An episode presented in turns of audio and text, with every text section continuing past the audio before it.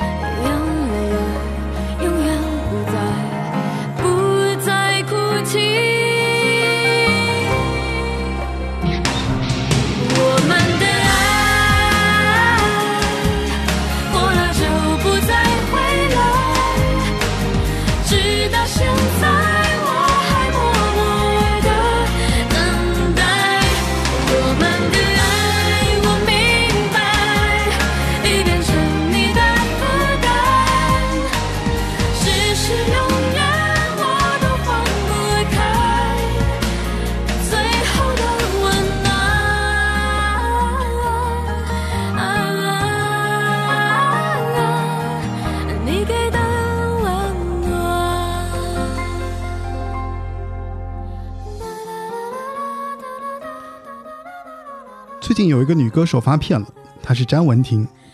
听这个名字可能有一些陌生，但是我告诉你，她就是这个唱歌的人。她是谁呢？她是曾经飞儿乐团的主唱飞。你是不是会想去听一下她的新专辑？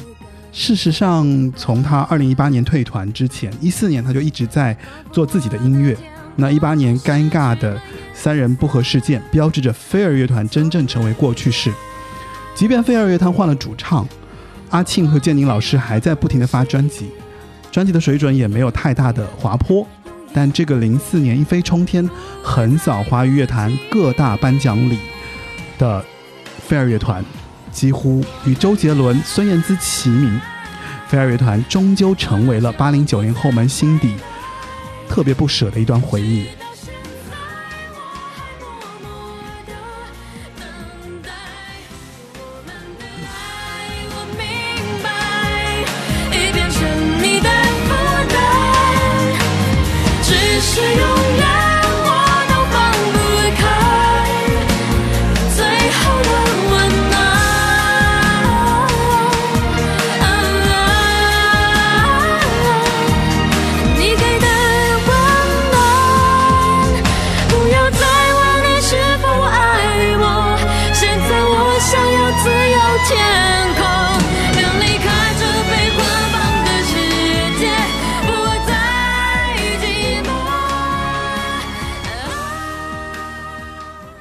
Hello，大家好，欢迎收听八零九零有限公司。本节目已上架网易云音乐、小宇宙、汽水、苹果播客等泛应用型客户端，欢迎您继续收听。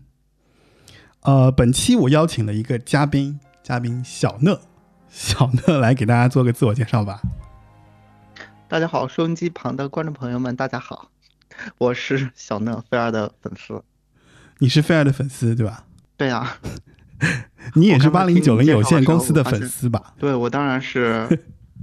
我们 我们节目的忠实粉丝。我不仅仅是我们节目的粉丝，我还是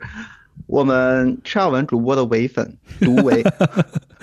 好吧，就是小乐是我们八零九零有限公司群的一个热心听众，然后他来到我们的节目，今天特别高兴啊，就非常邀呃非常高兴能邀请他来我们这个节目，因为之前他跟我说他想要录一期飞儿乐团的节目，然后呢，呃，我就吭哧吭哧去准备了，然后今天非常高兴他能来来到直播间跟我们来录这期节目，嗯，我也非常的感谢陈尔文，就是深深的把一个这么有质感的节目变成了一种像点播台一样。其实我觉得、就是，赤尔文真的是一个非常好的主播，因为他就是热衷满足于热粉丝的各种无理的要求。嗯，其实因为就是你提了那个飞儿乐团嘛，我后来又去想了一下，因为当年这个飞儿乐团其实真的是非常的火，就是呃，我可以简单来跟大家介绍一下飞儿乐团当年在零四年的时候是有多火。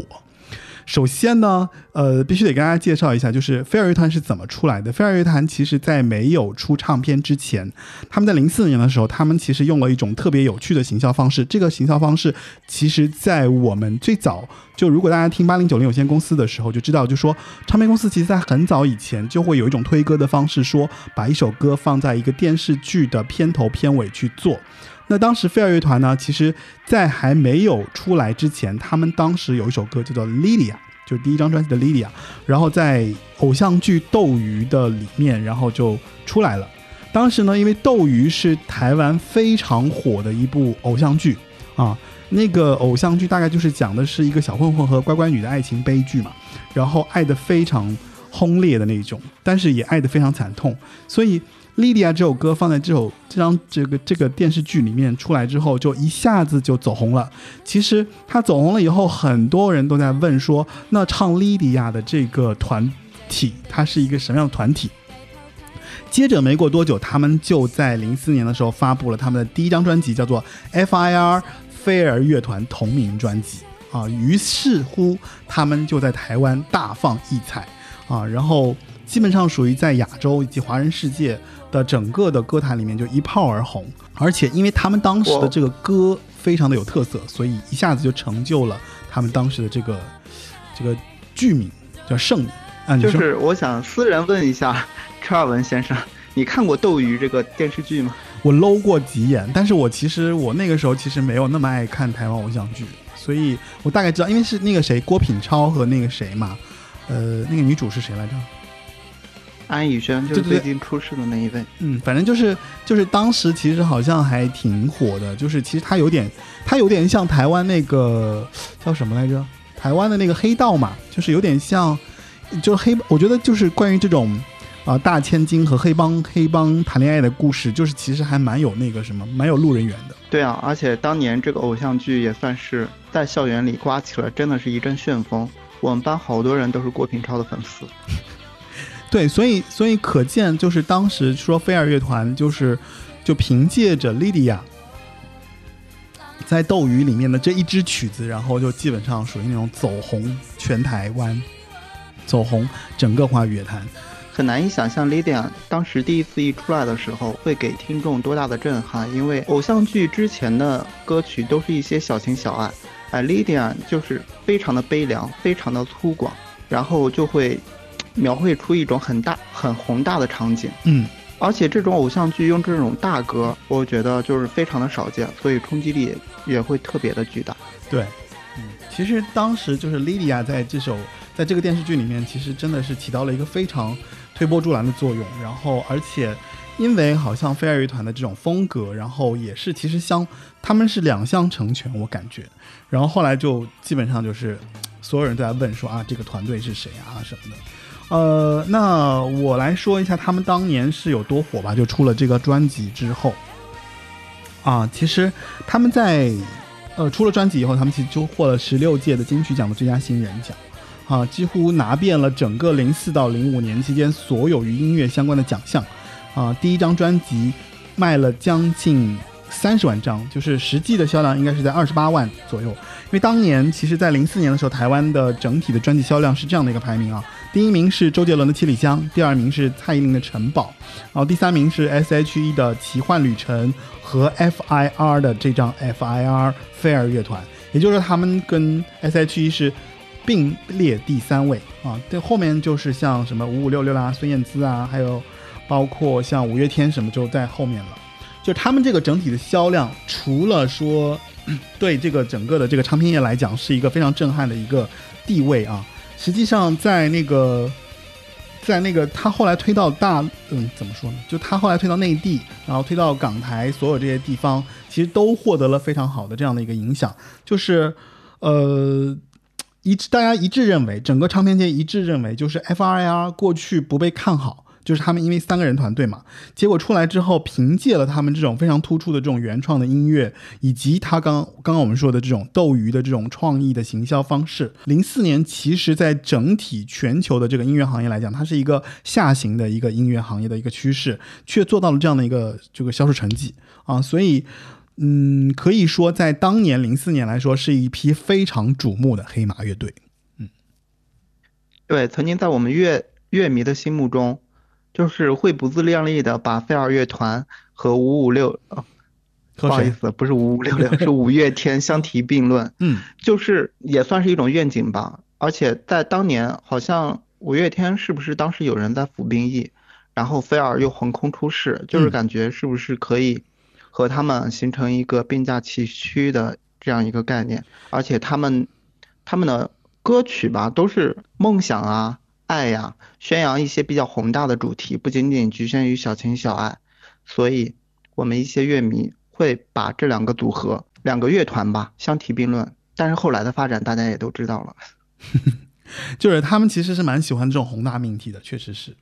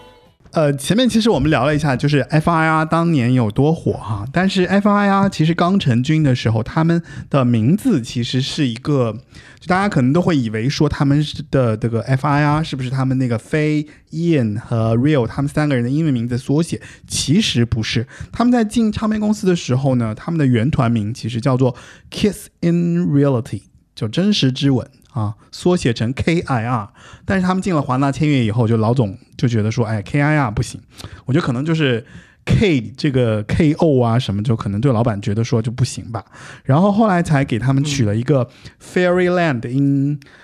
Reality，是真实的梦幻仙境啊，是这个意思，所以叫做 FIR。嗯，然后给了一个中文名，取名为菲尔。嗯呃，现在变成 LIR 了。因为因为后来就是在一八年詹雯婷退团以后，加入了一个主唱韩瑞，然后韩瑞的英文名直接叫成了 Lydia 啊，因为菲尔特莉迪亚太火了，所以他们就直接把这个女主唱改名叫 Lydia，所以这就是用现在的词话说，这就是叫什么吃相比较什么。嗯呃，其实就是大家还是用 FIR 来称呼他们的新团嘛。就其实不管他们叫什啊，不管他们叫什么，那他们其实在内地还是被称作飞儿乐团。对，我觉得在这里需要向听众朋友们说明一下，我们这次讨论的飞儿乐团呢，就主要是指詹雯婷女士在的时期的这个 飞儿乐团。嗯，因为后来后来的韩韩瑞同学新加入了之后，嗯嗯，就是我本人，嗯，对他们可能了解就比较少了，所以在嗯嗯嗯此就不多做评论了。我觉得其实很多歌迷也是到了韩瑞之后，应该是很少听飞儿乐团了，或者说有一些别这样，一些老的真爱粉可现在能还飞儿乐是会在听团还是有非常强大的粉丝的。哦这样子啊。嗯，蚂那蚁，我我都很少听，对对，好吧嗯蚂蚁腿再少也是肉嘛。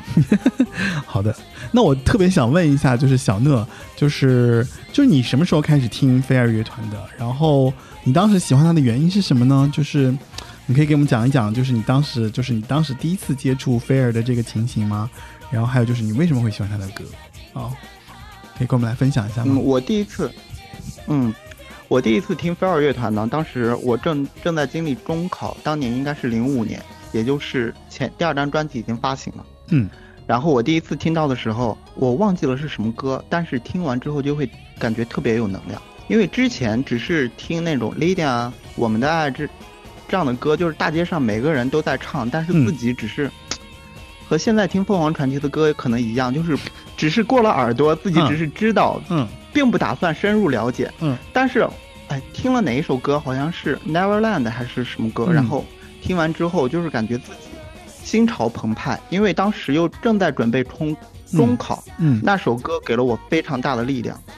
就进入骨髓了。就是对对对，然后也使我的中考非常的顺利。哦，这样子、啊。我觉得对，所以从此之后，我和菲尔之间就建立了革命一般的友情。就有一种默契，你觉得他们会给你带来好运？他们的歌是我的战歌。哦，这样子，就那也就是说，你后来遇到很多人身上的一些，比方说一些一些考验啊，一些一些需要挑战的一些过程的时候，你都会听他们的歌，对不对？对，尤其是经历低谷的时候，或者是我需要一些勇气、需要一些力量的时候，嗯我就会找出他们的歌来听，哦，来鼓舞我自己。嗯，那还挺不错的。那我听上去感觉就是他们有点像你的这个精神指引，就是说在你在你非常。呃，可能对于现代人来讲，可能是你的一个生命中的一个良药。就是当我发现，哎，我情绪不好，或者说我进入一个情绪低谷期的时候，我只要听他的歌，我就能回来那种状态，对不对？就是他像车主播会会会形容你，你其实就是想说是心灵鸡汤是吗？其实不是的，其实我觉得它是你的一个，它是你一个一个弹药，就是怎么说，就是可能是你的积血的机器。就我觉得倒倒谈不上是心灵鸡汤，因为心灵鸡汤更温和一些，它可能会给你一些抚慰，但是它这个东西呢，它是可以给你加泵的，对吧？就给你冲打一管血。对对，你这一点你这一点说的非常正确。它不仅仅是抚慰我的心灵，而且给了我要站起来的勇气，嗯那我觉得就是因对你来为我要努。力飞呀、对，非常重要。嗯，哎，那听上去觉得还挺不错的，就是正好是在你中考的时候，对吧？中考时期。哦，那后来呢？中考时期后来有没有什么就是你觉得哎人生低谷，我也我又用了用到了他们的歌后来失恋算吗？失恋就还好。哦，嗯，也算 就也就是说，其实他在你那个时候你也用了菲尔的歌，你也听了菲尔的歌，对不对？对，其实他们的歌，因为包含了各个面相，嗯你生命中不同的阶段去听他们的歌，会有不停不同的感受。嗯，哦，那我而且包括嗯现在、现在在听他们的歌，偶尔还是能够听出新的感觉，嗯。属于常听常新的阶段。因为尤其前面几几张肯定是大多数人，尤其是一二张专辑，很多人都听过里面甚至不那么有有名的曲目。嗯。对于我们来说肯定是耳熟能详，但是到了后面的专辑之后，我觉得是走入了一种越来越耐听的阶段，哦，就是可能听听过的人不多，但是嗯。对于我们这种非迷的心目中是都是有独特地位的，而且在嗯不同时间段来听的话，都会有不同的感受。那我真的很期待，待待会儿我们在讲专辑的时候，你应该好好发挥一下，就是关于你对他们专辑的一些理解，还有一些你真的觉得像遗珠一样的歌推荐给大家，好不好？好的，我主要从听众的感受、心理这一层面来分享一些，需要超文 老师多多补充。没有没有，在菲尔面前，我觉得我应该也是你的学生，我要听你来讲菲尔。那其实，在听你讲之前，其实我们可以简单了解一下，就是其实菲尔乐团是有一个特别明确的音乐风格的。这个音乐风格呢，呃，我个人认为啊，就菲尔的音乐特色其实是比较多元也比较丰富的。然后他们在编曲上呢，运用大量的这个弦乐，然后再加上一些曲调上的一个变化。这个其实你呃，我们前两前两天也在聊天嘛，然后你给我发了一个，就是 B 站上有人改编说把七里香改成了飞儿乐团的那歌，说明就是说，其实他们在编曲的运用上是非常有特色的。比方说有电吉他呀，比方说有节奏啊，比方说还有一些异域的旋律啊什么的这些的运用，其实他们的这个音乐听起来有点像日本流行音乐，就是它的编曲特别丰富啊。然后呢，呃，这个创作人就是就是我们这个乐团的陈建宁老师。陈建宁老师其实大家可能，呃。我不知道大家熟不熟悉，就陈建宁其实做过两张孙燕姿的专辑啊，他其实是一个呃比较有音乐素养的一个这样的一个音乐人。然后还有就是黄汉卿，就是阿庆嘛。然后阿庆呢，其实是一个哎是电吉他手对吧？然后在里面哎对对，一个是键盘，一个吉他手，然后加上这个飞的这个这个这个怎么说，就是人生啊，所以他们经历了一个这样的一个创作历程，其实。飞儿乐团有一个非常大的特点，就是基本上他们所有的专辑都是他们自己创作的，啊，无论是曲，无论是那个那个词，无非就是后来的编曲稍微用了一些，就是啊，就是外来的这些帮助借借力吧，打力借力，啊，然后其实他们的音乐也涵盖比较丰富，像 folk rock 啊，rock jazz，还有包括其实他们也运用到了一些雷鬼的一些曲风，然后。想通过一些比较人文的这个意涵的歌词来探究，当他们那一代人对于爱情、对于社会现象啊，包括其实前面我们提到，就是他们的歌词非常的大大宏大叙事。那这宏大叙事里面其实就有关于宗教啊、关于心理啊、关于哲学。其实他们的这种风格在当年，我不知道是他们自己想的，还是说他们的这个启轩帮他们选选了一个词，那个词叫做“乐以载道”，就是。呃，大家可能会理解有一个成语叫做“文以载道”，他们用了一个“乐以载道”的这样的一个词来形容他们的呃音乐，然后形容他们的这种摇滚精神啊，这个我觉得是很有特点的，因为在所有的做专辑也好，做音乐也好，或发专辑也好，很多人可能就是呃，就是我发了，可能会有一个主题的叙事，可能会有一个主题在这整张专辑里面，但是它没有一个灵魂性的一个指导。但是菲儿在他们创作的初期，他们其实就希望通过他们乐以载道的这种精神啊，来表达他们所谓的就是，啊，就是一种，呃，怎么说？对对对，大对世界的热爱，对社会的热爱，然后对所有这些人的热爱，然后让他们以这样的一种精神，在那个年代里面，其实就是呃小乐提到的那种，就是他能够在给人最低迷的时候。给呃给一针强心针的一样方式去提醒说，呃就我们的生活其实是有希望存在的，这就是他们想要做到的一个一个目的。其实他们也做到了，对吧？就是呃，我们非常重 重要。对，既然特提到这个问题，我也想趁机补充一些 啊。你说，趁机补充一些，就是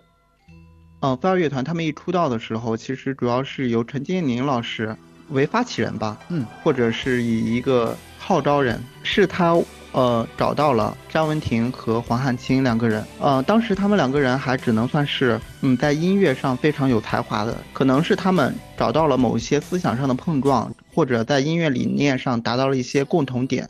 于是才想出了这种比较适合这个乐团往下继续发展的方式以及理念，嗯，这是我觉得是他们。一开始合作的基础，嗯，换句话来说，就是陈建宁老师作为一个非常专业的音乐制作人，其实他一开始就非常的清楚自己希望能够要做什么样的音乐，以及需要找什么样的人来承载他，能够达到这样的音乐。而当时阿庆和呃张文婷，一个已经是在辅仁大小有名望的人，而且当时也被誉为是在。呃，辅仁大学最会唱歌的人。呃，小说一句，当时蔡依林和他是同班同学。另外，黄汉卿也已经写出了比较脍炙人口的歌曲，比如《遗失的美好》之类的歌。对，所以他们三个人来说，可以说是都是非常专业的人，以及都是非常知道自己想要什么的人。呃，聚在一起产生这么大的音乐能量，也是可以预见的。不过，也是因为这样的合作方式，也为他们以后的分开埋下了。基础，因为他们都是三个非常有主见和非常有才华的人。是的，嗯，如果这个 音乐上发生分歧的话，可能真的就让这个乐团很难以走走下去。哎，但是但是，其实你有没有觉得，就他们的分开，反而我觉得倒不是音乐理念上的不合，也不好说，就是反正就是所有的问题都混在混在了一起，包括他们自己。嗯，一方面吧，其实嗯音乐理念的不合还挺重要的。嗯，也是，因为其实，在一四年的时候，他们就开始自己做自己的事情，包括像詹雯婷，其实在一四年之后就开始做那个小太空嘛，对吧？然后后来那个谁，阿庆好像做反骨的左耳，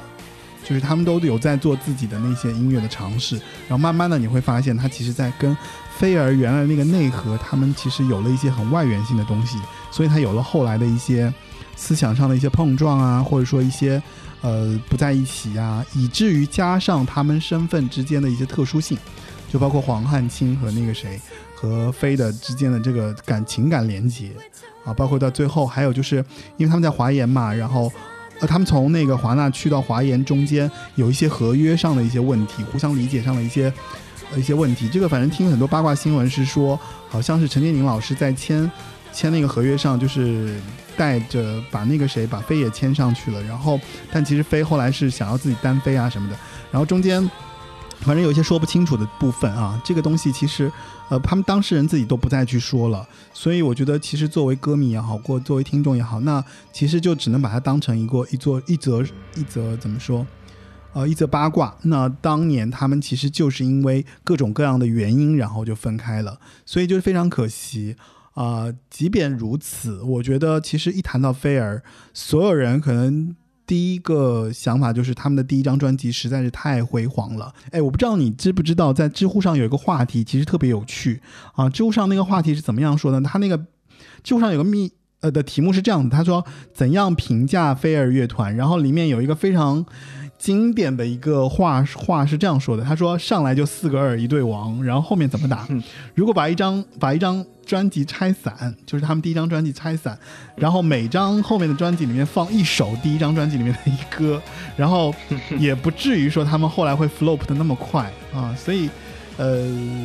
他们说就第一张专辑几乎是吓尿了整个华语乐坛，然后，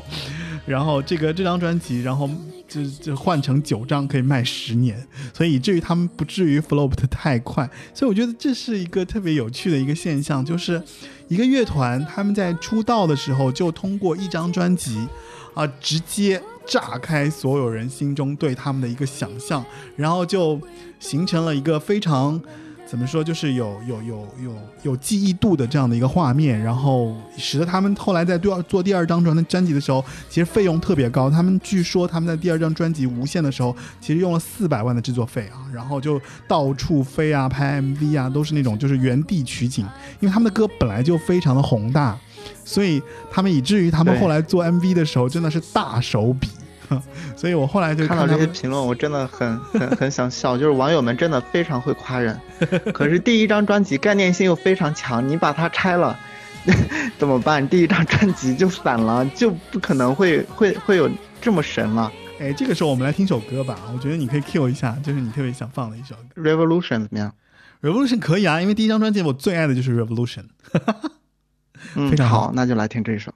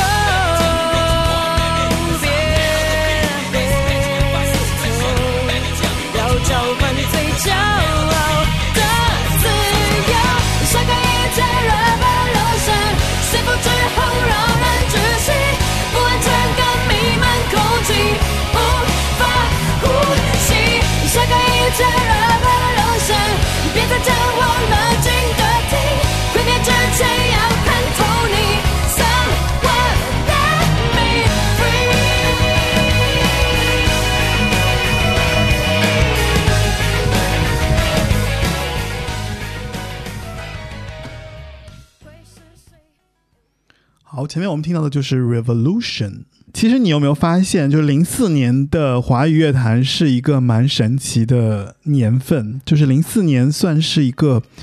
就是作品非常多的这样的一个年份。然后零四年你看啊，有周杰伦的《七里香》，林俊杰的《江南》，蔡依林的《爱情三十六计》，梁静茹的《宁夏》，张韶涵的《欧若拉》，孙燕姿的《我也很想他》。然后像 S.H.E 的波斯猫，呃，王力宏的心中的日月，五月天的倔强，还有陈绮贞旅行的意义。可见零四年真的是一个华语乐坛神仙打架的年代，你有没有觉得？对，那我在这里也要 要问一下主播，你知道零四年的金曲奖最佳女歌手是谁吗？零四年的金曲奖最佳女歌手啊？哎，我对我有点想不起来了。零四年，零四年是谁啊？我猜不出来。风风火火，轰轰烈烈。哦，sorry，我唱的太不像了，是吗？唱的是有点不王太菲。哦哦哦，对，而且发明了那一段非常嗯流芳百世的获奖感言，非常的哦酷。就是而且那一年的最佳专辑是叶惠美。嗯，哦，对，他说那句美，就是我对金曲奖对我的肯定也表示肯定，对吧？对对对对对，而且那一年的五月天也发表了那个非常厉害的专辑《神的孩子都在跳舞》。对对对对，所以就是零四年算是一个非常可怕的一个年份，就是大家都在都在推出自己几乎是在八十八九十年代比较出众的当年的一些音乐作品，这种盛况好像真的是不会再回来了。对啊，零四、零五、零六就是那几年，嗯，我认为是华语时代唱片时代的最后的一个黄金黄金时代。前段时间不是 微博热门的话题，就是说华语乐坛是不是已经死了，或者怎么怎么样？于是很多博主都开始发这样二十年前、十几年前的那个音乐回顾，嗯，来说一下当年我们的华语乐坛有多厉害。讨论最多的还是那几年。我跟你说啊，我形容零四零五年差不多，我觉得是那种就是回光返照，就是反正音乐已经快不行了，然后最后突然又回一口气，然后这一口气就是在零一年开始，然后到零四年，大概零四年说话要，严谨，是唱片时代的 音乐。反正就是那个时就华语音乐在那个时候突然又回了回了一下春，这个回春就是有了一些啊，就是天才少年、天才少女，包括 FIR，对吧？就是。就你很难想象，就是他们怎么就这么就横空出世了呢？就怎么就出了这样一张专辑，然后就大街小巷都在放，所有的人去了 KTV 都要点，然后首首都会唱。我觉得这这是一个非常奇妙的一个现象。你现在想来，我们都觉得说非常的不可思议。说，哎，那那个时候大家都好像没事干，然后就就听流行音乐，然后这个流行音乐而且那么的深入人心，真的是有一点让人觉得就是，呃，比较诧异，对吧？对，因为他们三个都是非常有才华的人啊，就是既是偶然也是必然。好的，你说的是啊。那其实我们可以来回顾一下他那个谁他们的那个专辑啊。所以其实我觉得就是在他们专辑的做他们就在在我们在聊他们专辑之前哦，其实飞儿乐坛当时其实也会有一些异样的声音，在后来大家去听的时候，当大家觉得说，其实他们跟日本团体是 Do as Infinity 和那个 Every Little Thing，就这些团体其实是有类似的，他们有那个相似性啊，都是都是就是类似的这个编曲，然后类似主唱，然后类似就是我觉得当时有一个特点，就是其实在内地大家还没有听到那种很日本日本动漫式的这种主题曲的风格，因为在最早的时候，可能还是一些比较基础的一些卡哇伊的歌啊，然后在那几年之后，其实日本动漫开始有了这些偏摇滚一样的作品。那后来因为热血漫嘛，所以就是很容易有这些作品放到里面去听这些团队的歌。那其实菲儿在当年其实是真的取了一个非常好的经，我觉得啊，就是他们非常在海外取了一个非常好的这个编曲的经，然后对，放在了他们自己专辑的编曲上面，然后做出了这样跨时代的作品。对，对，其实后来听他们的专辑，能够很明显感觉得到，他们受到那个日本流行音乐的影响，非常的、非常的深远。对，所以呢，我们来聊聊他们的专辑。好的，那我们就开始啦。首先来 开始拉主 K。那我们首先来到的是，第一张专辑就是他们的，他们几乎可以获得奥斯卡的这样一张专辑。也没有那么夸张了，格莱美差不多。格莱美，我的意思不也就是这个意思吗？嗯嗯嗯嗯嗯，他们就嗯零四年春天的时候啊，差不多也就是这个时候筹备，对吧？就是四月份出啊，其实已经筹备了一段时间，因为莉莉亚是很早就放出来的。哎，其实我当时觉得这张专辑里面第一首歌就非常抓我，就《Fly Away》，我就很喜欢。哦，我以为你是说那个序曲你都喜欢。啊，序曲我觉得就是比较神秘，给人感觉就是 intro，、嗯它那个神秘感。呃，你现在听那个 intro，我你知道我会想到什么吗？我会想到沙丘，哎、嗯就是会想到那种特别大的场景的一些一些未来电影，然后的那个开头，就是感觉那个 intro 就是为了这些作品准备的，为了这些影视作品啊，就是有这样的一个，因为你在听那个乐听那个 intro 的时候，其实你已经有那个画面了，就那个 image 非常的具象，就感觉有黄沙，有环宇，对吧？有宇宙，然后有那些，就给你感觉是蛮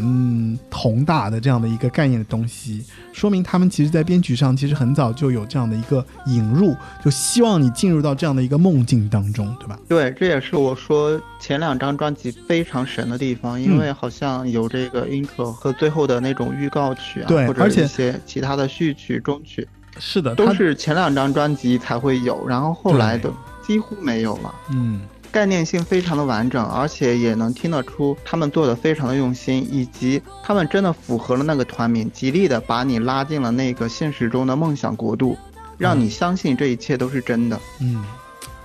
就还挺神奇的。我觉得他们第一张专辑就真的是很棒，就从《Fly Away》开始，然后接下来第二张就第二首就《Lilia》嘛。后来后面其呃我我个人是比较喜欢第二，就是它的 B 面，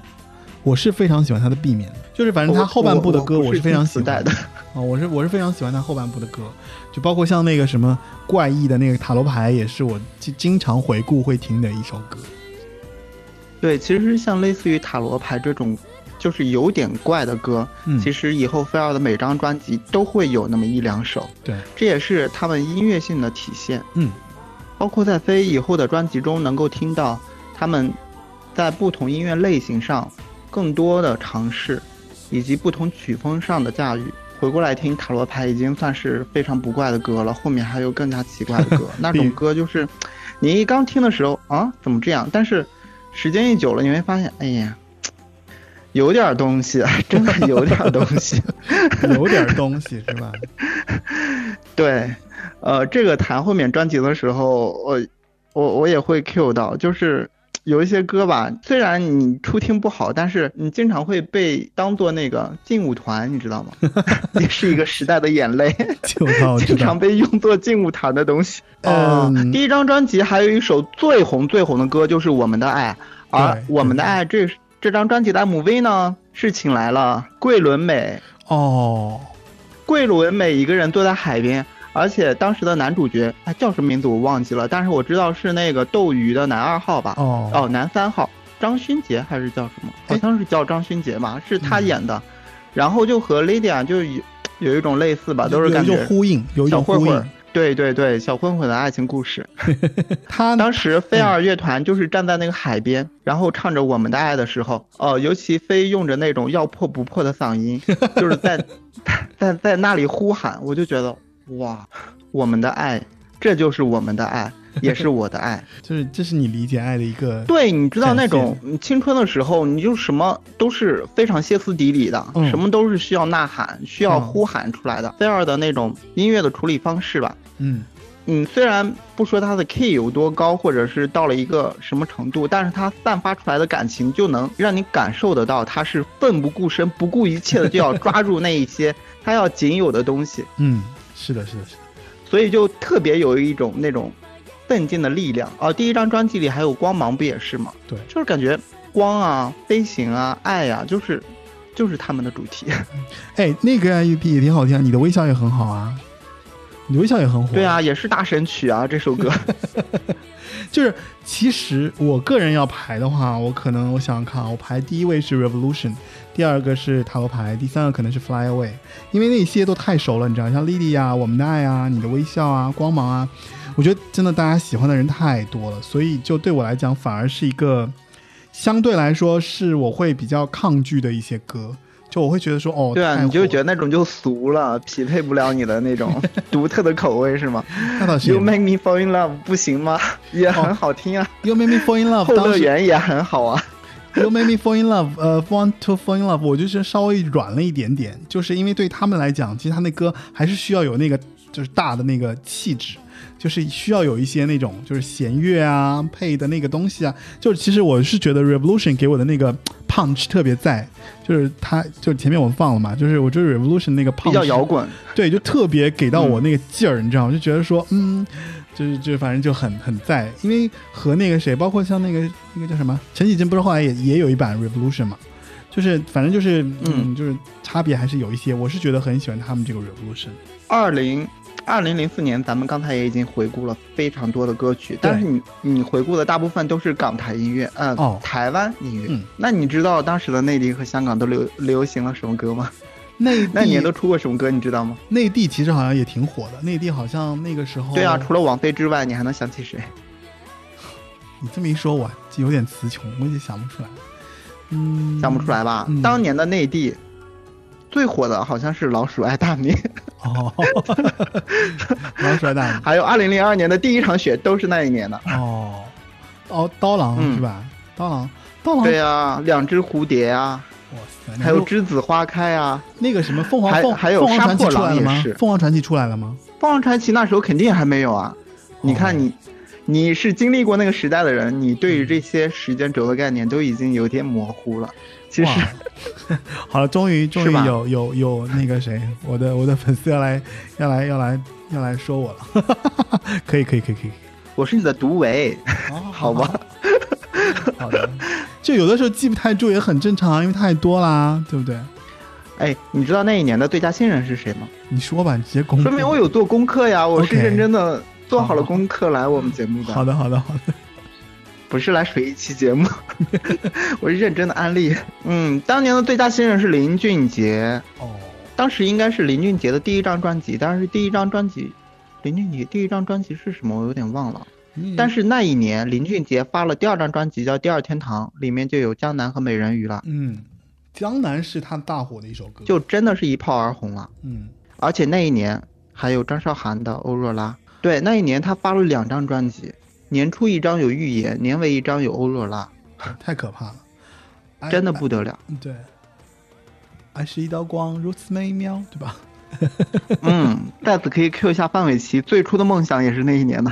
我太可怕了！最初的梦想也是那一年吗？我记得最初的梦想应该后两年吧，零五零六什么的，没有吧？没有没有，就是那一年的，就是那一年的。温岚的祝你祝我生日快乐啊，还有陈绮贞的旅行的意义啊，啊。前几天旅行意义我说了呀，但是啊温岚的祝我生日快乐也是坐在巷口的那对男女，你应该没说吧？没有说。哇塞，连自然卷都是那一年出来的。呃，这首歌是那一年的，自然卷是不是再早一年？没有啊，他他出这首歌的时候，他其实那张专辑就啊出了呀，他就是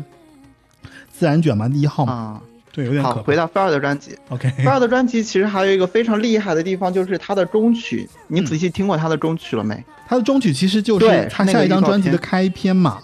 我记得他对，是无限。的开始的前奏，因为他用了他这个中曲作为他下一张专辑的前奏，说明他们第一张、第二张专辑其实是连在一起的，只不过他们对他们在第一张专辑的时候，把他们第一张的主题给做出来之后，然后再去做了他的无限。嗯，所以我就觉得第一章和第二章可以连在一起看。嗯，无论各个方面来说，我觉得概念各方面都是非常完整了的，而且非常延续这个菲尔的精神。因为你看他后面的《千年之恋》，还有《刺鸟》，还有《Neverland》，就是他前面这张专辑的一些延续。但是说到第二张专辑，其实，在很多我们这样的乐迷心中，是菲儿所有的专辑里面最好、最喜欢的一个，也不是最好的一个，就是最第二专最喜欢的一个是第二张专，不是第一张专。哦，对，但是由于当年第二张专确实卖的不如预期，可能也没有搭上什么偶像剧。不过当年的《千年之恋》确实，我感觉算是彩铃应该是赚了不少吧。应该是啊，就他们当时，你就别说彩铃了，就他们应该是内地，就是当时刚起来这种 CD 店啊、音像，哎，不是刚起来，就是他们的这个他们的这张专辑是在 CD 店已经放烂的那种歌，就属于我们的爱就一直在放，一直在放，一直在放，循环在放，然后后来终于有了千年之恋了，就是因为它是嗯。相隔又可以一首可以不停放、不停对啊，放的歌。然后后来就一直在放《千年之恋》，但是《千年之恋》就是还是比较难难难唱一些，就它的声它的特别高嘛，然后中间有一部分特别高嘛。然后第二张专辑其实有一首歌，我觉得应该嗯。主动拿出来说一下，就是那首《应许之地》。嗯应许之地前面其实它是一首反战歌曲，嗯，然后前面呢有有一个也是有一个序曲，嗯。但你看 MV 的时候是是连起来的，但是嗯你要是听 CD 的话是两首分开的。嗯如果要是无缝连接一下，就可以，就是那种无缝的直接切进去。嗯嗯，本来就是一群人在热闹的开那个盛宴，然后嗯忽然炮火毁了一切，然后应许之地的声音就响起。当时菲尔的那个声音感觉就像天使一样抚慰着大地，告诉大家爱与和平的重要。哎呀，真是在现在这个时期来讲这个，我就觉得还挺重要的。那不如我们来听一下《应许之地》好了。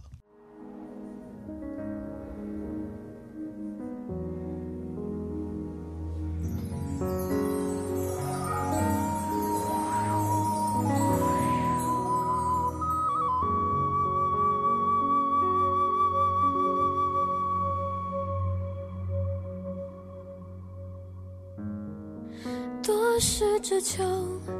耶路撒冷的天空，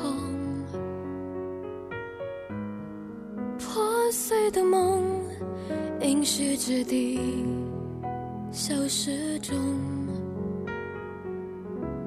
你深深的外表之中有多少无奈？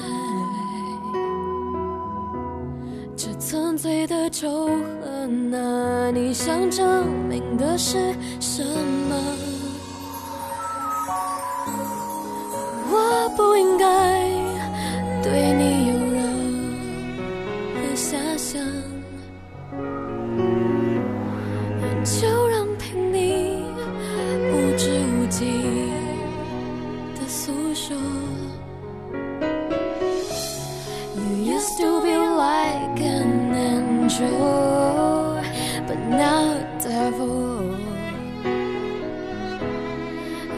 残酷的笑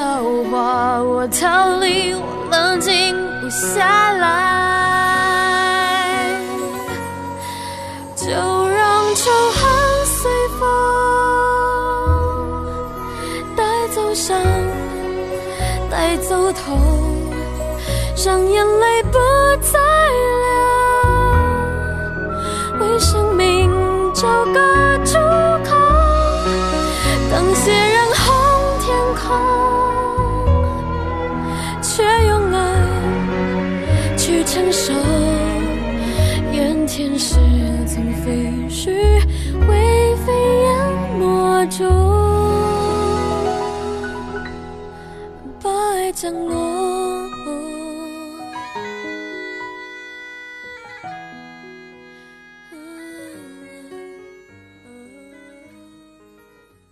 好，应许之地的下一首其实就是把爱放开。其中嗯把爱放开呢，就是我们的爱的，算是第二部，有一种看连续剧的感觉哈。嗯，其实呃，我们的爱有三部曲，然后把爱放开就是紧接着我们的爱。那第三部是什么呢？且听我细细道来，后面会再 Q 到。这样，哎，听众朋友也要耐心的收听我们的节目，好吗？在这个在这个特殊时期听这首歌，还真是有一些感慨，就是觉得其实确实大家所获得的这份和平啊，获得的这个安逸的生活，其实来之不易。然后真的应该就是要珍惜，珍惜你眼前，珍惜你所有的这个你所拥有的这些。我觉得还是挺感，挺怎么说，挺感动的。就是我其实我以前没有那么认真听过《应许之地》，但是我觉得哇，就今天被你一 Q，我就觉得说真的还有那个那份感感觉，发现其中特殊的含义了，对吧？对对对对，而且他最后那个而且真的你要连着盛宴一起听，连着你要连着盛宴一起听，嗯对呀，就会特别特别有感觉。因为菲儿和那个阿庆全部都是那个基督徒，可能也来自于他们这种特殊的身份，就他们对于这种对于人的热爱啊，对于上帝的这种对吧关切啊，对于这种就是万事万物的这种以心出发，然后以爱出发的这种名义，我觉得是很容易联系在一起的。从他们的歌里面，你也能听到这种感觉。对对对，其实，在后来的时候，一直到了第五张专辑吧，嗯在第五张专辑是在开现场演唱会的时候，张文婷有在现场翻呃唱那个基督教的歌，那个《神圣恩典》，嗯唱的也非常不错。嗯，对，其实他们一直都是非常虔诚的基督徒。把爱放开之后呢，就是一首阿庆全创作的歌，就是我在一开始就提到的《Neverland》。嗯 Neverland 其实这首歌听起来，我觉得非常非常像那个《海贼王》的片头或者片尾曲，嗯或者当插曲也可以。嗯嗯，因为可以注意一下歌词，反正我听起来就是非常的适合适。我就感觉阿庆应该是受到那个日本热血漫画的影响比较严重。其实后面还有一首歌，也是非常的适合当做《海贼王》的主题曲。哪首歌？嗯，后面再提到。哦，好，哎，你真的是留一手 你，看留了多少伏笔，我们也要这种草蛇灰线的埋一下。草蛇灰线。下一首就是《刺鸟》了，在《刺鸟》之前，有一首英文的口白诗，嗯，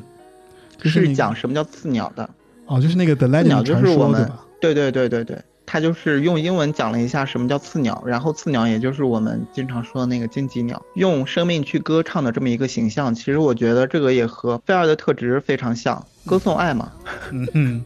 用生命、用力量，所有的力量去歌颂爱，而且再再加上那个张文婷的嗓音，独特的嗓音，唱出来之后，真的是有一种恢宏的力量。但是 MV 也非常有趣，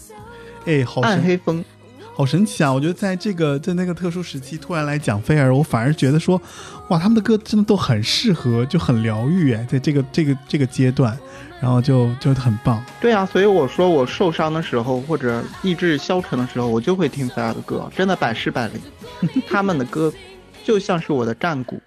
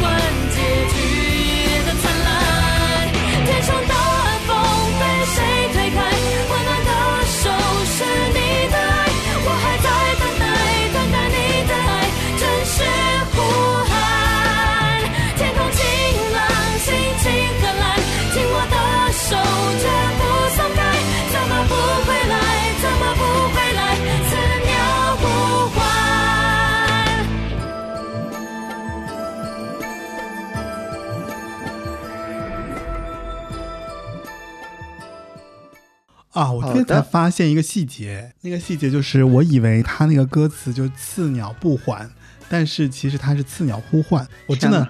我这么多年听下来，我一直觉得是刺鸟不还，就是那个鸟不会再回来了，所以就是我觉得更凄美一点。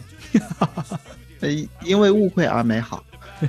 就是其实当时我一我一直觉得就是说他，因为他这这么不怎么不会来，不是怎怎么不回来，怎么不回来，所以我觉得刺鸟不还嘛。所以我我记得我真的是好像一直是记得是不还两个字，但是好像但但刚刚发现原来是刺鸟呼唤哦。对，可是你仔细想一下，就是应该是呼唤呀，因为你刺鸟不还，就是说明是有一个人在呼唤刺鸟，而这里说的是刺鸟在歌唱呀。是的，是的，是的，是的，是的。好的，好了，我戏多了，我好想多了。呃，零五年其实这张专辑的最后一首那个预告其实是要说要去纽约，嗯但是由于第二张专辑卖的不好，嗯，就导致第三张专辑大家也都看到了，并没有出现在纽约进行录音。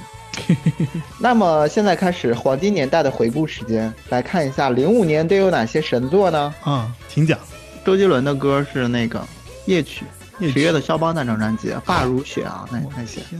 是不是非常厉害？然后林俊杰，对啊，林俊杰就有一千年以后，被风吹过的夏天，陶喆更不要讲，太平盛世，嗯，孙燕姿完美的一天是多少人心目中最喜欢的一张？对，真的，而且是他风格突变的一张，然后那个红头发多多多有名啊！对，然后蔡依林也是一个标志标志的专辑，蔡依林是那个是脱离了周杰伦的第一张，哦，脱离了周杰伦的第一张。是那个是野蛮游戏那一张吧，王力宏那一年也也非常的厉害，是我是我最喜欢的他的一张专辑，可能很多人不这么想啊。哪一张啊？王力宏的《盖世英雄》，哦，我我他我他后面的专辑我其实都没有那么喜欢，我比较喜欢他自传公传那那个心中的一日月是吗？不是自传哦公传那个哦是，就是他还哦，他刚刚在那个就他最早的那一段我是非常非常喜欢的，但是他后来去了那个什么。去了那个新索索尼之后，我就觉得，嗯，我一般，包括什么心中的日月啊、盖世英雄啊，对我来讲，我都会觉得说怪怪的。就是他跟那个最早在我最早在我心目哦中，的对，那个王力宏，在在我们心中，嗯、和他早期肯定是有成长，只不过就是在我们这代人心目中，就觉得在梅边啊、花田错啊都好酷啊，嗯，就是把那种中国元素对运用的行云流水。对对，但是又有点洋腔洋调，但是又不觉得很奇怪。对，他后来就是在钻研这些这些东西嘛，就是把这个传统的和外国的这种结合，因为它带来很多国外的这种思路啊，还有写歌的这种风格，对吧？然后，但是我其实是很喜欢他最早最原发性的那种，就是随便一想，对吧？就坐在一个角落里面就写出来的歌，嗯嗯，就是就是那些歌很随就是性很自然。对那些歌就更自然，而且更更符合那个青春这个阳光大男孩。就算了，我们不讨论不讨论他了，就是不讨论。他。好的，我们 讨论真正青春的人。OK，S.H.E 不想长大。不想长大真的是也是蛮夸张的一张专辑。对啊、嗯天灰啊，也是是我最喜欢的 S.H.E 的歌。嗯，五月天那一年非常的厉害，他开了那个世界巡回演唱会，真的是零五年彻底打破了那个，对对对啊，演唱会的那个品牌出来了，然后就是在唱片普遍赔钱的情况下，他走出出了一条新路这条路，嗯，对，对，然后那一年范玮琪那首非常有名的《如果的事》，也是被大家讨论最多的。那一年在内地最火的一首歌是《光良的童话》，包括杨丞琳的《暧昧》啊，阿桑的《一直很安静》啊哇，周传雄的《寂寞沙洲冷》。哇这都已经到零五年了，天哪，真是好对呀、内地也非常的厉害呀，内地那一年全部都是李宇春、周笔畅和解。哦，对对对，零五年是超级女声哦，对对对对对对啊、酸酸甜甜就是我呀。太可怕了！正好零四年，零四年那个辉煌阶段结束之后，立马就是进入内地的这个选秀时代的开始，选秀时代开始起来了。那首内地也有一首很很有名的歌是《美丽的神话是那》，个韩红？孙楠嘛，哦，韩红孙楠。明白。还有一首歌我非常生气，《那首歌？天涯》。天涯，哎，是那个谁的天涯吗？我生气的点是那因个爱乐为我团生气的爱乐团的点，天涯吗？对我生气的点哦就是很多人把爱乐团和飞儿乐团搞混了，但是他们当时他们可能都是觉得是一个乐团的形式，然后是一个女女女生的声音，可能就是觉得是一样的。但不得不说，嗯我觉得爱乐团当时的那个思路，可能就是来自于飞儿乐团。嗯，不妄加揣测了，但是真的很多人给弄混了。对那种风格实在太内地特色。而且那一年的大老师也出了他的第一首神曲，洗刷刷洗刷刷。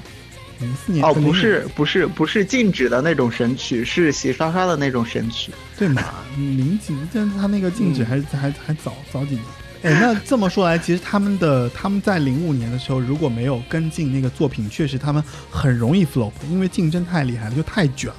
用现在的话说，对太卷，所以这就是我要进行横向对比的需要，就是那些嗯年真的是竞争的特别的厉害。对，纵使第二张专辑其实非常的出色，但是在这种竞争非常残酷的情况下，再加上唱片市场本来就在这么的低低迷，对，然后可能就不太行。那一年的金曲奖非常有意思，嗯当然飞儿乐团就是不负众望的，拿到了，嗯、拿到了。那一年的最佳新人。对，那一年是菲儿和那个阿庆两个人去的，然后陈建宁没有去。嗯，然后两个人最后就是说了获奖感言之后，还祷告了一下。我也是那时候知道，原来他们是基督徒。嗯，那一年的最佳女歌手是孙燕姿，男歌手，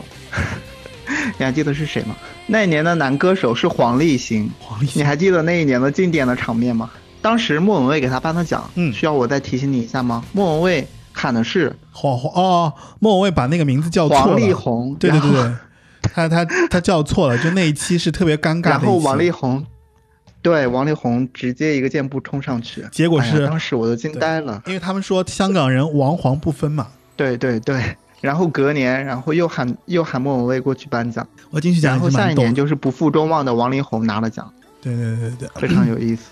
但王力宏，哎，那那一年那一年得奖的是你的偶像哎，你的偶像那个公主也得奖最佳专辑，后来我们都哭了。嗯，哎，是零五年吗？零五年还是零六年？对，是零五年，我确定。你看，所以就是时时代的车轮，就是在碾压之下，我觉得很神奇啊！就是就是，我觉得市场验证了歌手，但是歌手在他们的生命过程中其实各有起伏。然后你不知道，就我们现在看来，我们会觉得说，其实当时所有的这些小苗头，在现在看来，你能想到莫文蔚有那么多就是对吧养老保险的歌吗？就你根本想不到，人家莫文蔚真的是一个了不得的人。对吧？就人家人家五十岁了还在出大流行的歌，但是你在看我记得是十几年前，啊，对，十几年前我在看莫文蔚采访的时候，莫文蔚有讲他想退休了，对啊，因为他就说唱片业实在是做不下去，他就觉得嗯，可能音乐他要换一条路走。现在想来就只能感谢他当年没有放弃，如果要是放弃了的话，真的是他也不一定没有放弃努力一切都会有回报的。菲儿真的是在那个年，在那个四五两三年，对吧？零四年、零五年，确实是他们确实是有这样的一个作品，但是就很可惜，到了零六年，对吧？对应该是到零六年了。嗯，零五年还没说完，sorry。哦，好好好，你继续。零五年他们就是火到什么程度呢？台北市是呃主题台北市的主题曲是马英九交给了他们去唱。嗯，对，嗯嗯，知道马英九当年也是一个非常厉害的那个政治明星嘛，大家都知道了。偶像级别的。嗯对对对对，然后就可以足以奠定他们形象又非常的正面又非常健康，而且歌曲非常的正能量，然后就被选为了那个台北健康城市的主题曲。嗯，然后做了《把爱传传出来》这首歌，就是还行，就是还行，就是零五年单曲对吧？就是把爱传出来。也实在夸不出太多东西了。对，哦对，其实他们《无限那张》专辑有一个珍藏版，里面收录了一个阿庆词曲编全创作的一首歌，叫《消失》。嗯，这首歌其实因为真的是非常冷门，但是可能很多人听到旋律之后就不记得在哪听过，但是有可能因为那些年菲儿太红了嘛，嗯就导致他们的盗版非常多。嗯，有一些就直接编进了正版的专辑里面。其实这首歌并没有收录到正正经的专辑里面哦去，所以就导致大家其实查的时候不太能够查得到。哦，那后期我们把它放但是一听旋律是熟悉的。嗯嗯，不用，那倒也不用。这首歌像一个 demo 一样，哦这样 就是现在听来是有点粗糙了。好，下面就是零六年零六年的第三张专辑，虽然没有去，没有去哪？如愿以偿的去美美国、哦没有去纽纽约制作呀。他们嗯不是预告要去纽约吗？嗯嗯，但是就是因为第二张专辑卖的不理想，于是这个预算就大幅的缩减吧，最后就没有、就没有去，是到很后面的专辑才去的纽约，后来当然也去了。嗯，但是这首歌有很多是美国特性的歌，嗯，就是有美国那种味道的歌，只不过呢，这张专辑就做的非常的分散了，嗯，它没有前两张专辑概念那么完整。对，这张专辑其实里面的歌都真的是觉得有点散。对这张专辑，其实他们一开始是想做一二三四五六七，还有 I Don't Care 那种风格的，就比较嗯美国街头或者有点嬉皮那种感觉的歌。嗯但是是因为创作能力的问题，还有因为他们发歌真的非常的密集，一年一专，而且大部分全部是他们全创作，只有经常在作词栏里可以看到那个谢佑慧写谢。佑慧是那个谢谁嘛佑慧其实也？是建宁老师的妻子陈。建宁的老婆。对，对对对，都是就是来来回回是他们人，所以我觉得对他们创作的能力是一种极大的消耗，嗯就导致可能他们做的也挺累的。如果要是打造一一张概念非常完整的专辑，又要保持这个频率的话，有可能就是达不到，嗯就导致这张专辑的风格就很乱，塞了很多那种大抒情歌，北极圈啊，天天夜夜呀、哦，还有眷恋啊，我最爱的人，其实都是很抒情的歌。我反而觉得，哎，其实一二三四五六七还蛮好听的呀。对啊，其实他这张专辑的概念是非常是是非常符合这张专辑概念的歌，嗯还有那首《I Don't Care》。其实这些歌的主题和和所传达的思想，其实都甚至和第一二张专辑是类似的。所以飞行部落也是这张很多人心目中飞儿乐团已经开始走下坡路的开始了。嗯，很明显。因为这张专辑无论从哪一个层面上来说，都是已经达不到前两张专辑的那个高度了。但是我后来就是单拆拆出来一首歌来听的话，其实我还是觉得都非常好听，就包括那个《雨樱花》，其实是非常日本的，和美国没有什么关系了。嗯，该嗨也就是，嗯，很热闹的歌。该嗨当年是那个冰红茶的主题歌。嗯，Get High 对吧？嗯，西，对对对，嗯，也也挺有意思的。飞儿乐团接了好几个非常有名的广告，都是饮料广告，你注意了没？从黑松沙士到冰红茶，反正这张专辑我比较有印象的就一二三四五六七，然后飞行部落我也听过真，假的？对，然后后来啊，语音化应该也记得吧？还行，就是我我唯一对他们的感觉就是，我觉得他们已经在旋律型上面有一些非常大的，就是因为它前面第一章、第二章里面都有那种就是非常好听的这个这个副歌啊，就是你一到副歌，你会觉得说，包括像你像刺鸟啊、应许之地啊、千年之恋，就你一到副歌，你是一定会跟着唱的，就是你一定会有那个附和的那种心情。但是你到后面第三张专辑之后，我其实已经找不出一首歌我愿意。那你看，其实到后来第十星星、第十行星，我觉得也 OK 的。其实第十行星，我突然又觉得说，哦，我又有那个味道了，就是又有那个。丝滑的接到四专了吗？第三专我还没讲完。我我意思就是说，就是我在讲他副歌的这种旋律型的时候，我就觉得他在第三张专辑里面其实是对对对少有那种在副歌旋律型里面讲的特，就是写的特别好的。因为他们特别喜欢做转调嘛，是就是比方说第一段、第二段、第三段中间有转调的部分，然后转完调之后就是一个副歌，然后这个副歌呢通常会特别的抓人。然后其实你在听第二张专辑的时候，其实你会发现他们的里里面有部分副歌其实跟第一张专辑里面的部分副歌其实有那么一句话、一句旋律、一两句旋律，其实有那么一点一一点类似旋律了，型是像的哈。类似了。嗯，那第三张专辑你就会发现，他为了不一样，所以他第三张专辑的副歌都做得很很没有记忆度，或者说你很难记住它。哦，你单听每一首歌，你都会觉得说啊好听，但是你知道一首歌被传唱，一首歌被大家记住，就是因为它的副歌很容易大家能够跟着唱。就当你在大街小巷在播的时候，大家都会嗯就哼两句，那哼两句的这个过程其实就是在记你这首歌嘛。你只有记得多，你只有被大家记得熟，大家才会传唱出去，所以这首歌才会流行。流行歌，流行歌，流行歌就一定是要传唱出去，就像你说，能嗯，传唱出去。非常有意思的就是在很多盗版专辑里，《北极圈》这首歌一开始其实不是我们听到的那样，在盗版专辑里面收录的是一个废曲，是一个 demo，还没有是一首就是比较摇滚的歌，嗯，有点像一二张专辑的歌。对，但是很多正版专辑是听不到的。北极圈实实际是是一个非常抒情的歌，嗯，可能也是为了迎合嗯这张专辑的调性吧。嗯但是后来这首 demo 的歌最后被写了一首新词，被安到了第七张专辑里面，也可以说明这个菲儿的创作能力可能确实是下降，下降得太明显。对，已经开始用了，已经开始用了这么多年前的作品。好，这张专辑其实还有一点需要谈到的，就是《天天夜夜》这首歌。嗯，《天天夜夜》呢，其实很多人心目中是菲儿和阿庆的定情歌，哦，这首歌哦，原来是这首歌哦。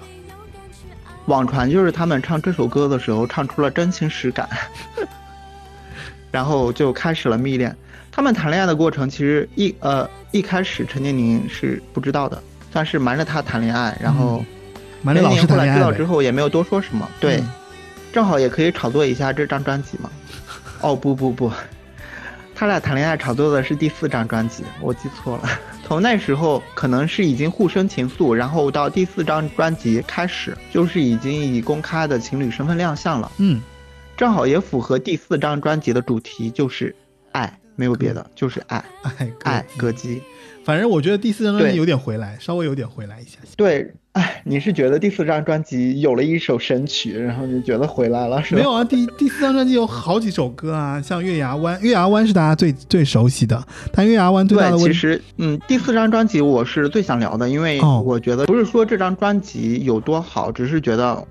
每首歌都非常的特别，比如呢？然后所有的歌，所有的歌都是以爱为主题，嗯就是从第十行星开始吧。第十嗯行星就是编曲也非常的华丽。嗯第十行星这个概念呢，就是在零七年的时候，嗯，我们太阳系还是有九大行星的。现在看第十行星可能会有点奇怪，嗯。但是当时来看，就是还是比较好懂的，就是除了第九个行星之外，还是有第十个行星，在那个行星里就充充满了爱和和平吧，，Peace and Love 是吧？就是对，又又又回到了菲儿最原始的概念，就是嗯现实中的梦幻仙境。所以其实地势行星好听的呀，地地势行星我觉得是好听的。对，而且编曲非常好，里面还有一段海豚音，非常嗯亮眼。这张专辑的时候，就很多人开始诟病菲儿的嗓子不好啊。嗯在这张专辑的时候，他嗓子确实做了手术，嗯啊、而且其实，呃，菲儿现场不好，也是在网上非常很多人批评的声音，诟病的，对，对，非常被诟病的。而且，当年五月天开启了那个演唱会这条路嘛，其实菲儿有做过类似的尝试，嗯只不过就是开了几次之后，风评非常不好。当当然啊，这个不好的原因有很多，一来可能是菲儿的身体状况确实也不太行，二来他选的一些场合都是一些小场子，各种设备啊，还有组织啊、策划啊。因为一场演唱会的成功不仅仅是歌手一个人的事，那是一个团队的事。很多时候策划的不好，以及音响设备的不好，就非常影影响这个听感，所以就导致从一开始开演唱会之后，呃，菲儿的嗯口碑就是网上就开始不断的涌现说他现场不行的这个言论了。嗯但其实，嗯，张文婷实实际唱功怎么样？我觉得可以通过一些现代的节目里或者什么时候都可以见识得到、感受得到。他在宣传最新专辑的时候，参加了一个节目，现场演唱了这个《第十行星》，包括前面的咏叹，还有那一小段海豚音，他都有现场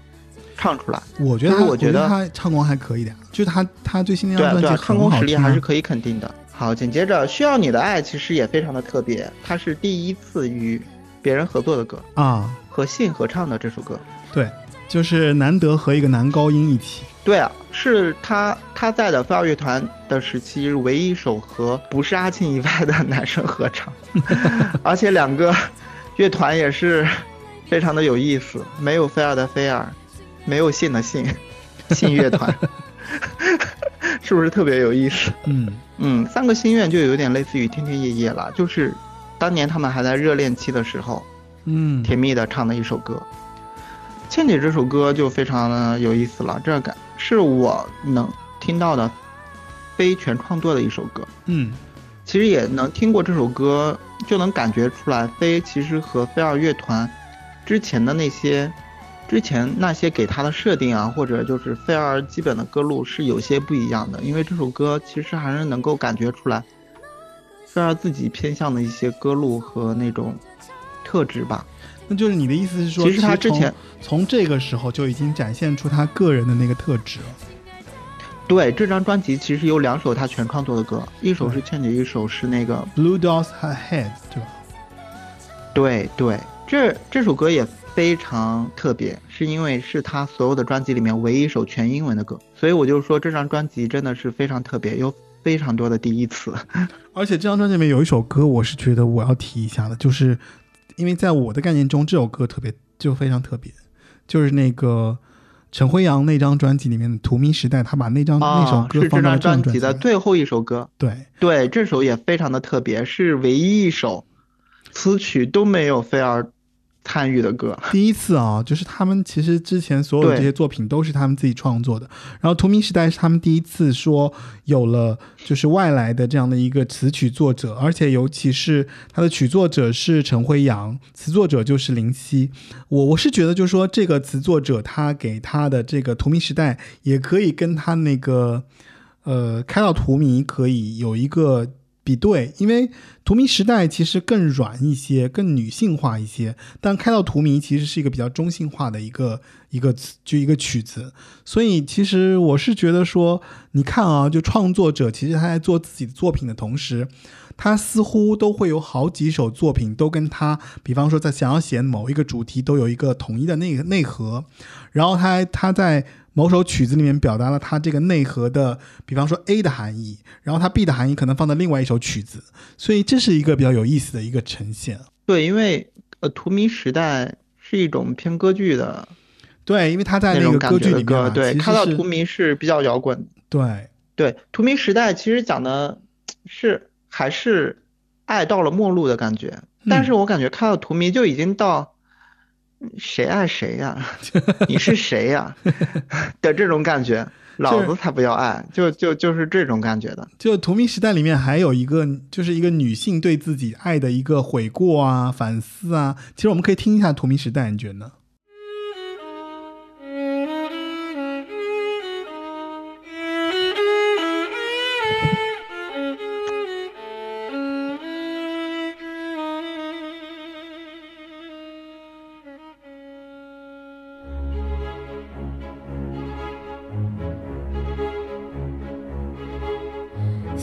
笑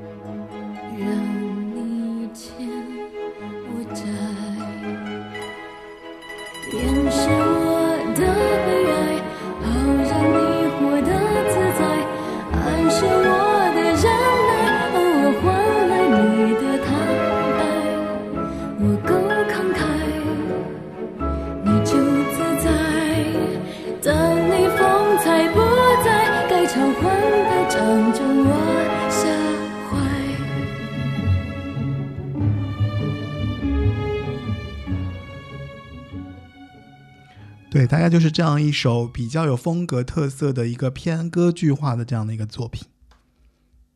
对，和菲儿以往的歌曲都非常的不一样，而且非常厉害的就是呢，呃，陈辉阳的这个十二金钗专辑呢，呃，菲儿是唯一一个台湾地区的，剩下的全部都是香港地区的女歌手。对，这也可以想见，嗯，菲儿她有多么欣赏，嗯、菲儿菲儿的嗓音。其实他当时那个嗓音在那个台湾乐团应该是还是非常有标志性的，就是他偏沙，哑，应该。不仅在香港吧？对对，不仅不仅在台湾，在香港应该也是比较独树一帜的。对啊如果因为他没有当时这个看到看到很多采访，就是香港艺人都非常喜欢飞儿乐团。嗯，因为他没有这个特色的，没有这个特色，其实他也不可能从第一张专辑就那么的横空出世，因为他的那个嗓音就配合他们的整个的这个乐团，就是特别突出，而且特别容易让别人印象深刻。其实这张专辑里面还有一首歌非常特别，就是《Forever Green》。嗯，这首歌是他所有的歌曲里面唯一一首翻唱的歌。菲尔号称原创天团嘛，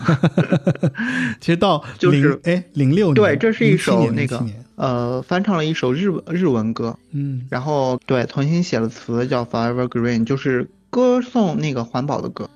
终于还是唱了，终于还是唱了翻唱了日文歌，就他们终于还是找到了 日文歌来翻唱。这张专辑里还有一首歌叫《爱过》，《爱过》是一首极度挑战嗓音的歌曲。这首歌，菲儿用了他人体的极限去唱这首歌，嗯。有大量呃也挑战了海豚音，嗯。然后整个歌的那个音区都是比较高的，嗯，我是能听出来，感觉是有一些些吃力了。但是作为一张 一张专辑里面，他愿意去挑战这这样的一首歌，也能看出菲儿的决心和勇气。毕竟也也呼应了一开始的歌姬这个称号，而且他也是名副其实的歌姬。哎，但被你这么一说，我就发现其实这张专辑里面作曲的阿庆比较多一些，所以对，其实到后来阿庆作曲的概率会越来越大，那真的这这张专辑可能就是他献给那个谁，献给飞的吧？可不敢这么说呀。你看，需要你的爱，月牙湾，真爱地图，然后彩色拼图，然后最后爱过怎么说？爱过怎么说？就是 这都有嘛，爱就爱的多个面向，爱过荼蘼时代什么之类的。对，其中，嗯，三个愿望，呃，三个心愿和那个彩色拼图呢，就可以直接打包去劲舞团了。对，这个打包去劲舞团可还行。让我们一起微笑吧，也就是下张专辑，下张嗯专辑可能是09很多人心目中飞儿乐团彻底消失的开始。零九年，哇塞，零九年这张我真的是没听过，真的是没听过吧？但其实有很多歌都非常的好听。嗯，你到这一张专辑的时候，你已经完全会，就是已经零九年啦，就是觉得好像已经完全不记得有飞儿乐团这个团了。对，刚才也回顾了嘛，因为那些年毕竟就是对，真的是我跟你说，出到名的到月牙太多了。月牙湾，我觉得在当年虽然很火，但是好像近些年有翻火的迹象，是吧？就是因为被阿令啊他们好像重新翻唱，然后抖音也开始普及一些，大家才会重新认识到啊，因为月牙湾确实是一个比较有特色的歌，就是它结合了对吧传统文化，然后还有一些比较内内地内陆特色的这样的一个呈现，所以对，嗯但是因为那些年火的歌太多，就导致月牙湾没有成为一首大 hit。其实。对。那些年有舞娘啊，那些年还有反转地球啊，那零七年是啊，零七年舞娘横空，就是舞娘是指统治整个统治华语乐坛。嗯嗯嗯，还有曹操啊，其实哎呀，那后来就是真的厉害的太多了，对，就导致月牙湾可能被挤的有点不太行。我概念当中，嗯月牙湾应该就是他们最后一首歌，因为在 KTV 听得到的最后一首歌。嗯嗯嗯，想 Q 我结束我们的节目吗？不，还有三张专辑。第五张专辑《让我们一起微笑吧》，你知道为什么听感上为什么会差那么多？哦，嗯你没听也没有听感啊。这张专辑主要是因为这个，你这个人真的很过分，你这就是，嗯，好好，你 你就让我，你就嗯，让我随便说一说嘛。嗯，这张专辑的那个制作人是飞和阿庆，嗯，你知道了吧？这首、哦 这张专辑你辑，这是要你这是要跟我开战是吗？就是几乎你现在每一句话都要带上我一下下。没有啊，这张专辑的制作人是飞和阿庆，嗯然后这张专辑几乎没有陈建宁的参与，是陈建宁可能是当时因为非常忙放手，交给飞和阿庆错的。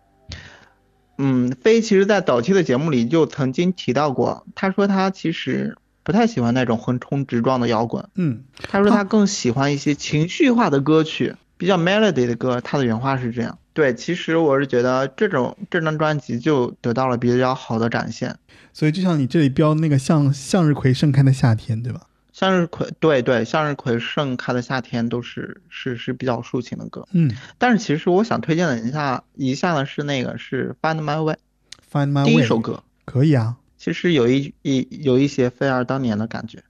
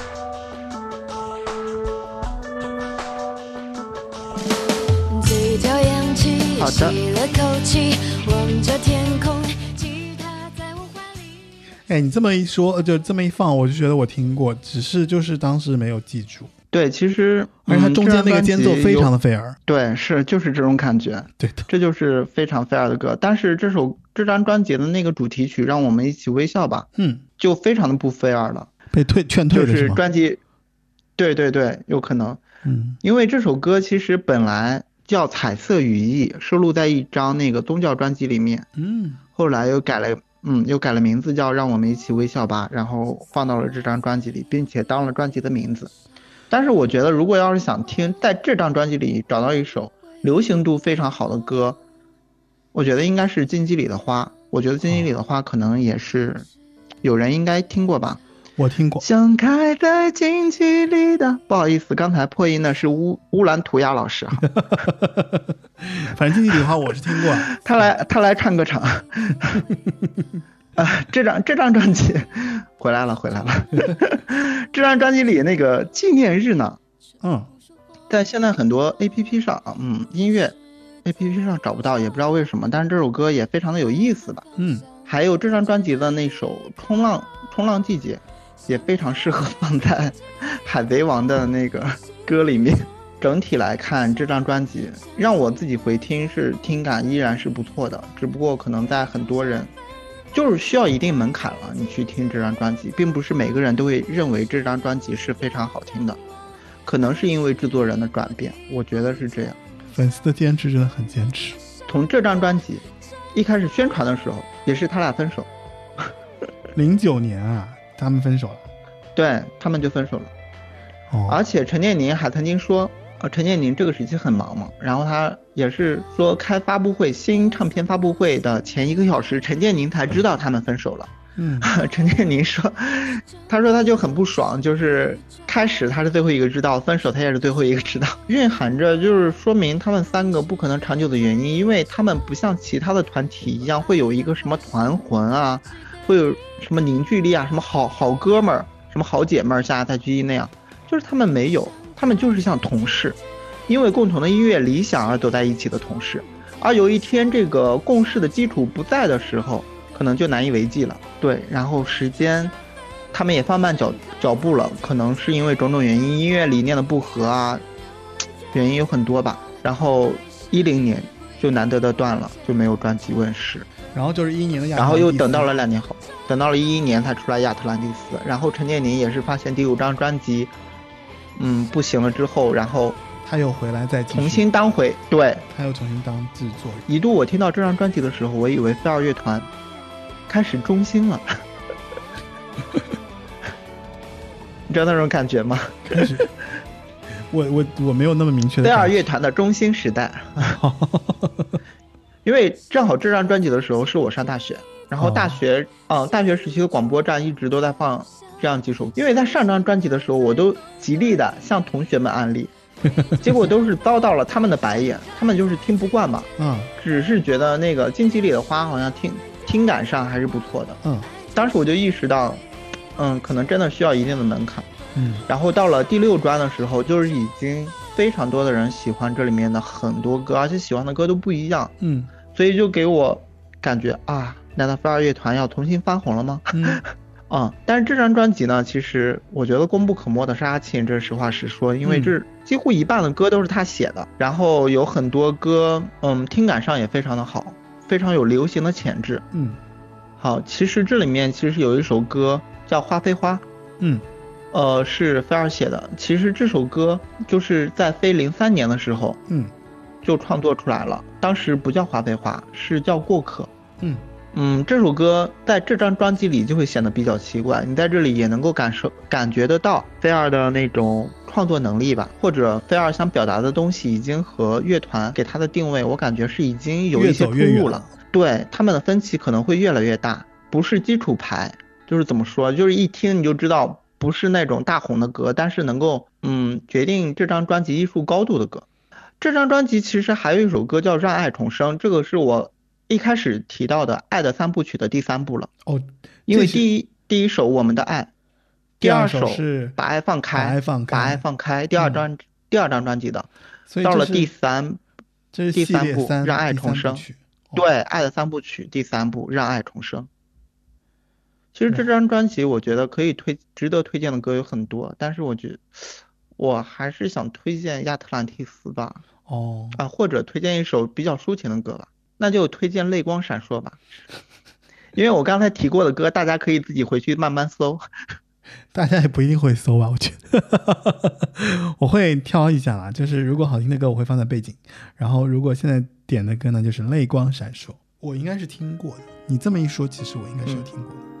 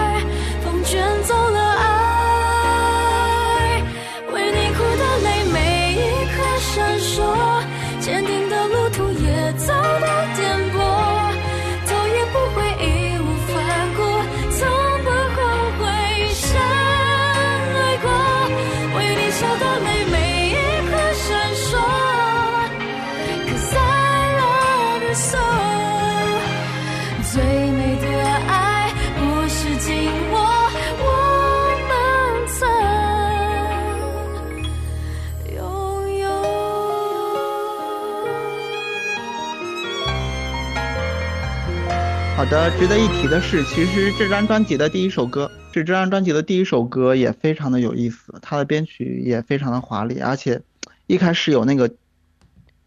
鲸鱼的声音，让你一下就进入了那个亚特兰蒂斯的世哦，哎世界，我我不得不说我感觉，我我不得不说，你 Q 的这首《泪光闪烁》很好听，我我深刻的觉得我错过了，我要好好听一下这张专辑。这张专辑有回春的味道哎，很好听啊，真的很好听。这张专辑有回春的味道，也非常有回春的味道。是吗？你听一下亚特兰蒂斯前面的编曲也非常牛，哦，这张这张专辑辑真的是让我感觉，对啊，这张专辑真的，而且也有就是感觉让你会觉得比较高级的歌，《花非花》这样的歌。哎，那真的是错过了。嗯我当时真的是，好吧，有眼无珠，还是没有 follow 他。对你可能就是专注力在别的地方，其实很多人都是这样，就是你觉这话得啊，飞儿乐团为什么会不是飞儿乐团？为什么会昙花一现？我只是嗯觉得有些时候你可能是大家没有把注意力放在上面。嗯，我是觉得，如果你有跳出一个小时的时间，认真的去听他们创作的每一张专辑，你都不会轻易的说出这样的话，因为我是觉得他们的创作能力，其一直都是有一个水水准线上的，嗯，不能说每一张都是神专，但是都保持着一定的水准，对，其实、就是、很少有摆烂的作品出现。会有好，就是就是会有好听的歌，但是就是也没有大家想象的那么不堪。就是，但是呢，对，对但是呢，是流行作品确实是一个流行度的问题。就是你在那个时间段里面，如果大家都抓住了，可能大家都会记住你。而且，其实我觉得还有一个原因，就是不单单是他们的问题，不单单是他们，就是他们没有在时代里面被被大家记住的问题。其实还有那个本身就是音乐行业的这种。对吧？就起伏，对以及它到了一个比较没落的一个阶段。他那个年代就是就是新媒体还有那个嗯传统对唱片在在焦灼的时代。好，下面就开始要说到最后一张专辑了，嗯，Better Life。Better Life 对，然后这首歌，那、不是这张专辑，我说实话，我第一开始就完整的听完这张专辑的时候，我是非常失望的，嗯，怎么怎么形容你的失望？因为因为我是盼着他中兴的，结果他又一下又掉回去了。哦，对，但是多年之后我再回听的时候，我我我又非常鄙视我当年看不起这张专辑的我自己，我就觉得这这张专辑还是不错的。不仅仅是不错，是非常好的。当我得知菲尔就是张文婷不再担任非乐团主唱的时候，我真是觉得这张专辑好像是临别的箴言，而且很多歌都格外的合适。这就是一首道别的专辑。哎，这么一说，是啊，天使都哭了。很多歌都是，你要看歌词，那嗯，太应景了。对，因为他一四年就而且开始做小天空了嘛。大，嗯，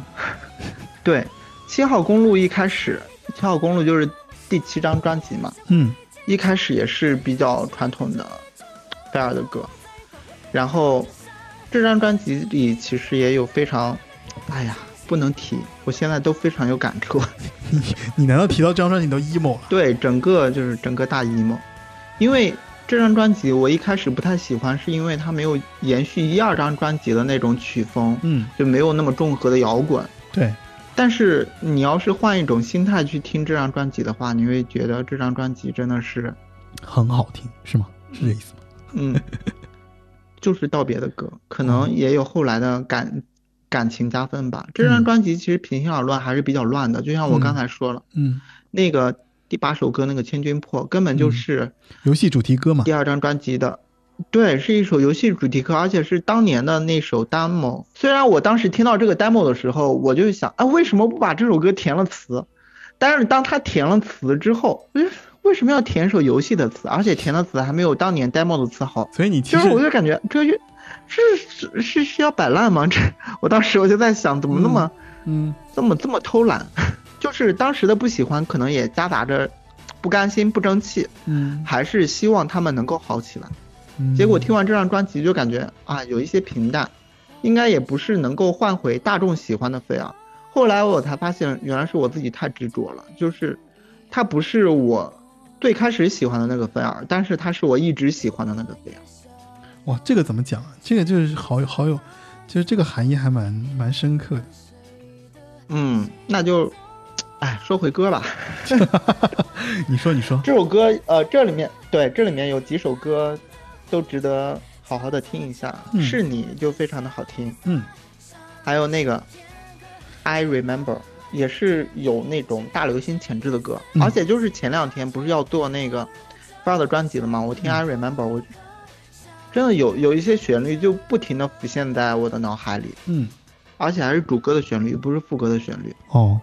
其中，嗯，《花风》这首歌是李格弟写的。其实《花风》本来是李格弟的一首词，然后飞自己谱了曲。呃，飞和李格弟的缘分呢，可以追溯到在飞还没有成名的时候了。嗯他就给李格弟的那种音乐专辑好像配唱过歌，那首歌的名字叫《像一像一封情书》，飞好像都没有署名哈，所以你直接搜应该是搜不到的。但是是他唱的，你一听你就知道是他的嗓音。嗯所以其实他和李格弟的缘分就是从还没出道的时期就已经开始奠定了。嗯然后他又重新给这个李格弟的这首诗谱了曲之后，画风，然后和花非花是两个花系列，也是值得好好的听一下。Better Life 就更不用说了，作为这种专辑的最后一首歌，嗯，就是告别，而且又放在了最后一首歌，就是给那个时代，给我的时代，给我的青春画下了最完美的句点。可是你当时你是不知道的呀，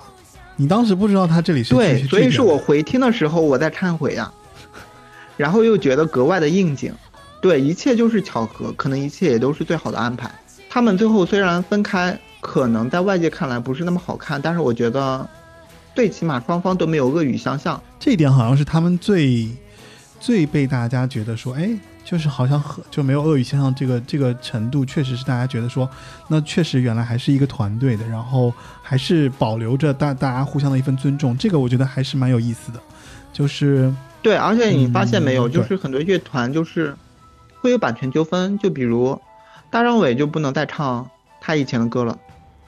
还有信好像也没有唱过他以前的歌，包括你像苏打绿现在这这个前一段的状况，就是大家都有一些中间会遇到一些比较比较难堪的事情。所以我觉得，其实他们三个人之间的是是非非，我也不想再去说太多。我觉得他们三个人共同给了我一段非常美好的青春时代的回忆，是一非常难得的。在这里可以点一下《I Remember》这首歌吗？好的，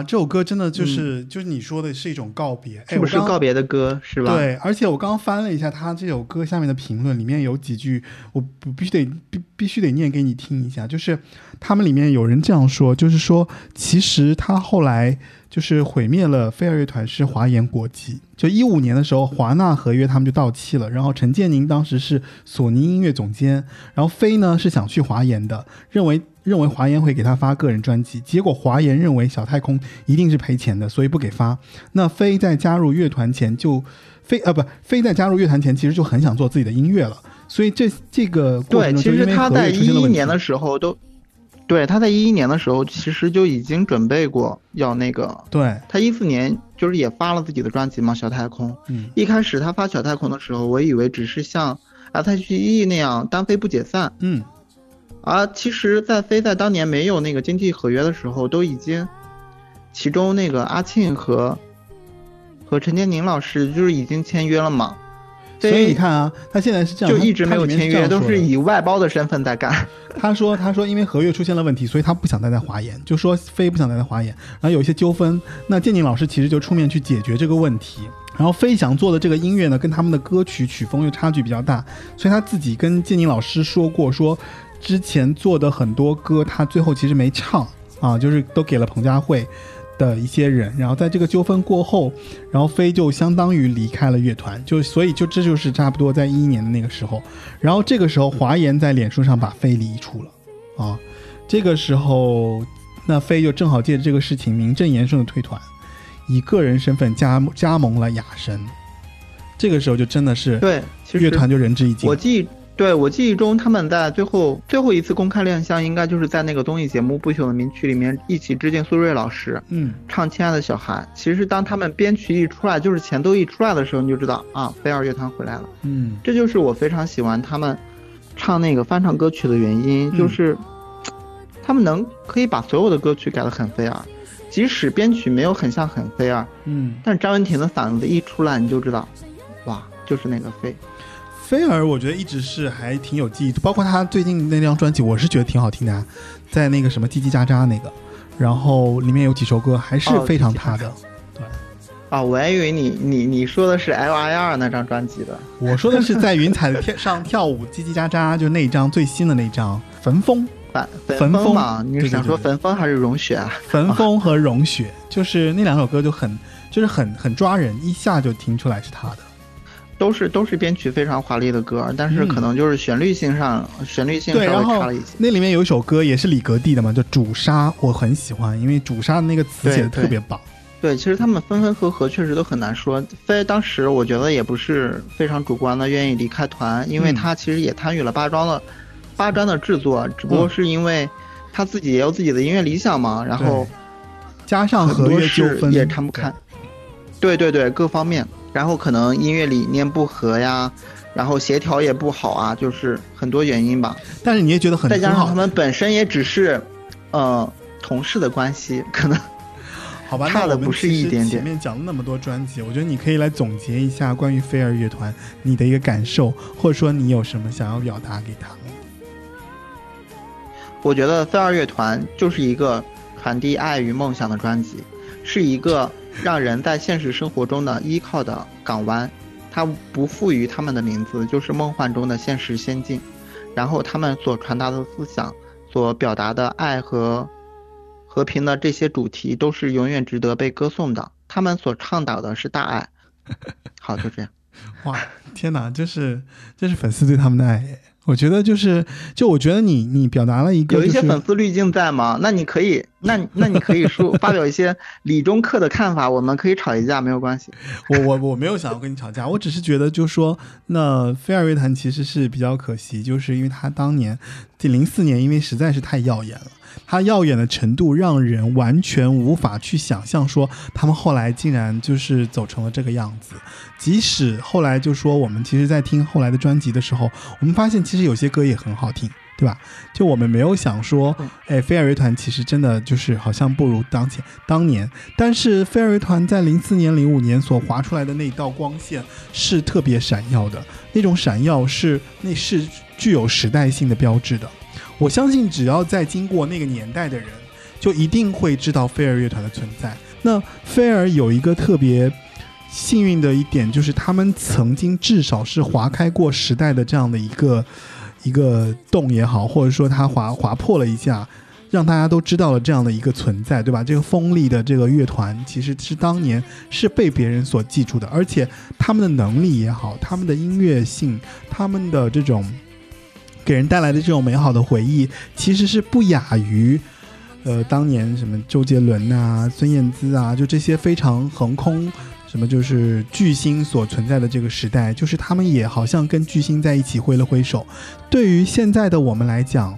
我们可能很多时候都被时代裹挟往前进了，所以我们其实是很难去感受到时时代过程中一些沙粒所展现出来的一些魅力，或者说它折射出来的一些彩虹，折射出来的一些光。同样也是让这个世界美丽的一些因素，他们的专辑，他们的组合，对，Fairyland in Reality，Reality 啊，就是真实中的梦幻仙境。就他们当时就是因为这这个定位，然后在这个就涵盖这种这种对爱的这种包容啊，就是这种宣扬这种大爱的这种呃这种氛围，然后给到了大家这样美好的这个音乐。我是我是觉得就是说，其实我们。都有在这个时代中走过的这样的一个痕迹，即使你是一个普通人。对，其实我们其实，我我觉得作为粉丝，就是我很多年前看到呃很多人就是对于粉丝这个概念的定义，我觉得是非常有趣的。什么叫粉丝呢？粉丝，呃，就是当你好的时候，我们为你鼓掌，为你喝彩；当你不好的时候，我们依然为你鼓掌。为你喝彩，因为我们记得你的好，粉丝就是那那一群永远记得你好的人。我觉得我们这些粉丝对待菲儿也是一样，我们永远记得他的辉煌灿烂，就像菲儿自己的一首歌一样。我们看到这个名字的时候，就像就就是他的那首歌《爱过》，就是到了一个年纪之后，我就觉得，最近出事的人人也很多嘛。你忘了你刚才还 Q 到的一一首。一首歌了吗？开到荼蘼，嗯，沉迷过的偶像都一个个消失，我觉得这就是成长的代价。呃，我反而觉得这件事情，就是说，不管你觉不觉得时代是会退潮也好，或者说每一个偶像都会消失，每一个你喜欢的人都会离开，就是这其实是一个正常不过的一个现象。对但我想说的是，我我想说的也是这个意思。对对，这就是大家要看待这件事，看淡这件事。对，我是觉得就是说，就小乐的这个建议很好，就是你一定要看淡这件事情。但是看淡的过程，我们应该为他们曾经在这个世界上所展现出来的那个，就是他划过世界的那一道光，要为他那道光喝彩，因为那个东西会让我们永远的记住。然后你记住完了之后，你会发现，哦，原来生命是精彩的。因为这个精彩在于这些艺术家都用他们这一生去表达了他们想要表达的东西，然后组成了这个，对吧？五光十色的世界，有一些不是那么常青的树，它们也很漂亮，它们也曾经在这个世界上存在过。那这也是你应该好好热爱这个世界，以及我们其实在里面提到很多关于反战的一些一些展现，就在我们现在这个时代越来越被时代所撕裂了。就呃不，时代越来越被撕裂了，对吧？就被被各种民族主义啊，被各种这样的这些，就是分就好像分分合合，对吧？就是好像三十年河东，三十年河西，现在反而走到了一个非常呃闭关锁国。然后我们经常会感叹说，我们已经回不到二零二零年之前去了，我们回不到之前，之前的世界是什么样子的？它现在又是什么样子的？就是。我觉得大家应该放放平心态，就是我们当然应该歌颂爱与和平，但是在这个过程中，就是爱与和平其实是我们看待这个世界的一些美好的一些愿望，对吧？但是它肯定不可能一直是那个样子，就像你喜欢的这个歌手，也有可能有一天会消失，有一天会不在了，但是他的消失代表着他的作品。他的代表了他作品消失了吗？没有，他的作品依然在啊。所以我觉得这是我们幸运的地方。就只要你活着，只要你愿意存在，你喜欢过的东西就跟你一样是存在着的。所以这一点，就所以这一点，是因为我觉得，那反过头来说，我们，呃，关于八零九零也好，关于小乐他心中关于菲儿的一些回忆也好，我觉得都是对我们来讲是一个非常宝贵的部分啊，可以是生命中的一些钻石。这些钻石只是等待着你有一天去把它捡起来，这就是我期待的结尾。对，这也是我要挟 车要来做这一期的原因，我就要按头推荐给大家飞儿的那些大家错过了的歌。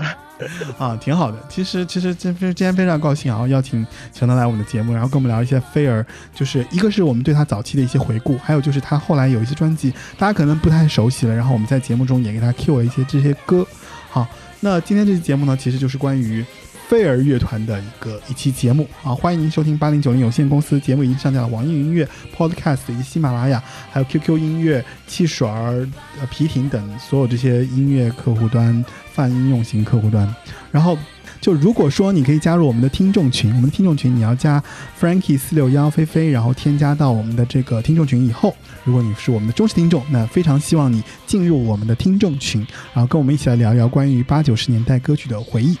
对，嗯，是八零九零那个年代走过来的人，如果要是听咱们的节目非常有共鸣的话，也欢迎加入我们的听众群，然后说不定下一个主播主播的嘉宾就是你。我觉得呃，不在于小乐怎么说，就是我们一起共建一段八零九零的回忆，在这个节目当中，好吧？就是呃，也许我们做的不够那么的精彩，不够那么的出色，但是其实我们想要通过这个节目，就是跟我们的听众，跟大家一起对那个年代有回忆的人，一起来建立这样的一段。回忆的桥梁，然后让你在听到这个节目的时候，你随时随地都可以走回那个年代，然后在那个年代里面去找到那些你可以捡回来的钻石，还有那些你没有捡到的钻石。感谢你的收听，